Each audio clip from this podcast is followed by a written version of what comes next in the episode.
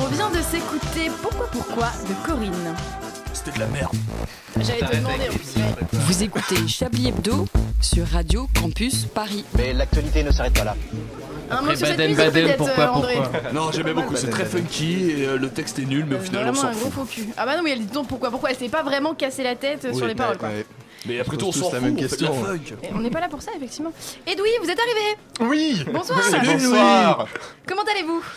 Ça va C'était pas du tout chiant comme trajet en Uber. Oui, évidemment. Alors que nous on a dit que vous étiez en reportage, putain. Ah, putain Eh ben, je, faisais, en enquête. je faisais un reportage sur les Uber et qui conduisent vachement mal. Voilà.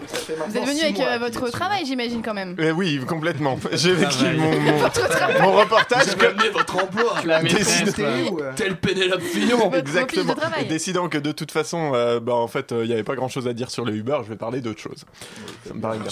Oui, oui, bah oui, j'avais pas prévu Tous soulagés autour du plateau. Ouais, bah je vous en prie, du coup, je vous donne la Non, parole. mais en plus, Ah je, non, c'est bon. je, je sais ce que vous attendez de moi et je vous prie d'avance de m'excuser, en plus du retard, parce que je vais vous décevoir ce soir. Non, aujourd'hui, à défaut de faire sonner creux des caboches sous les coups de mes claques, je veux distribuer des câlins. non. des caresses, des poutous, poutous, poutous trop mignons de gentils chats. Parce que j'en ai marre de jouer au grand méchant, de m'énerver au micro. En plus, mon médecin m'a dit que c'était très mauvais pour la santé, qu'il fallait que j'apprenne à aimer la vie et à aimer les gens, et il m'a conseillé d'être plus relaxé. Alors, je m'en souviens très très bien parce que quand il a dit relaxé, j'ai pensé à l'affaire Wil- Wildenstein, vous savez, cette famille de marchands d'art qui a caché sa fortune à l'État pendant des années et qui aurait dû rembourser 550 millions d'euros d'impôts si je n'avais pas prononcé la relax en janvier, alors que les preuves de l'intention dissimulée étaient bien là, mais... Non, de me relaxer plutôt, genre, donc Francky, tu vois. Bref, c'est donc parti pour les câlins de la semaine. Mon premier câlin va à Frédéric Lordon qui, quand il ne lance pas des mouvements d'occupation de place avec son ami François Ruffin, s'intéresse de près au décodex. Vous savez, ce fameux outil qui permet de savoir si le site d'où vous tenez une information est adoubé ou pas par l'establishment.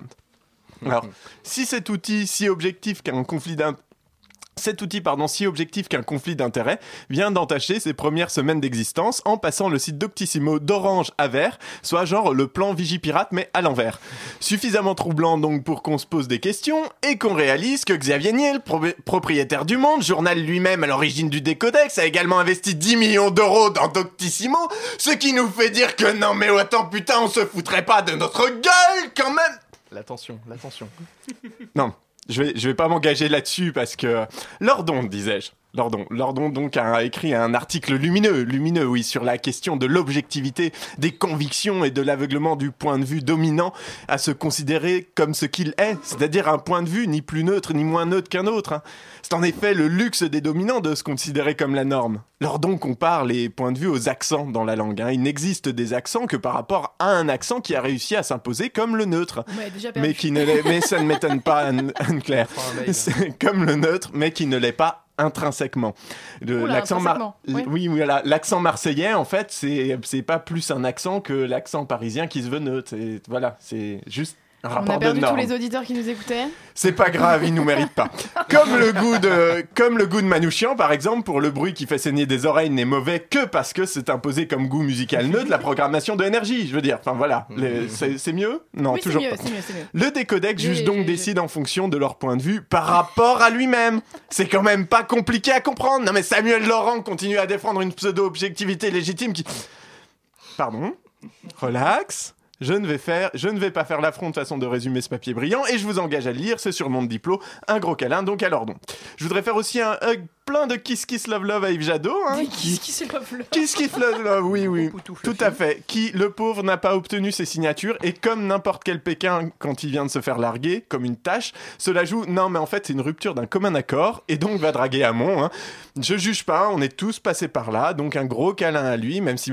Bon, en y regardant de plus près, on est encore dans le cadre d'un accord entre les Verts et le Parti Socialiste. C'est vrai, après tout ça, ça avait tellement bien marché la première fois, avec même, avec même pas 10% des points de l'accord qui ont été respectés pendant le quinquennat. Et bordel, c'est quoi ce délire qu'en fait c'est encore des putains d'arrangements politiques pour maintenir des putains de députés dans leur circonscription?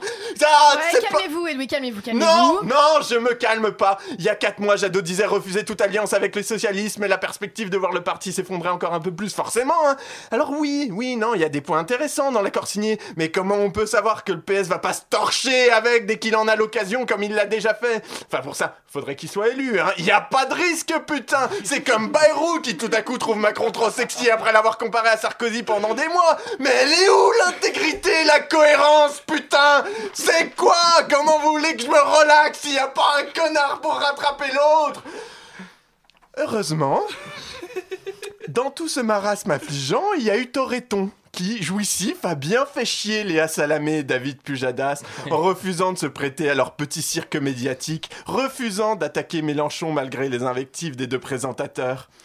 Mesdames et messieurs les journalistes trop habitués à voir les uns et les autres se plier à vos désirs parce que vous avez pointé une caméra sur leur tronche, voilà un lion qui ne sautera pas dans votre cerceau, et pour ça, je lui donne mon dernier, mon plus gros et mon meilleur câlin. Et ça, ça va forcément lui faire plaisir à Jean-Luc. J'espère. Merci beaucoup. C'est à Et tort lui, et vous étiez un, un peu en colère quand même encore ce soir. Oui, Pas du peur, tout, ça tout va bien. pas. Ouais, je sais pas, vous avez cherché vos infos, mais euh, un petit peu compliqué hein, Ah bah, pour moi. c'est pas sur le site de mon rendez BuzzFeed, tout ça, ils en parlent pas en théorie. Mais Écoutez- apparemment, il y a eu plus de beurre que de mal. Ce soir, c'est aussi les Césars de l'amour, de l'humour. je veux dire. L'amour.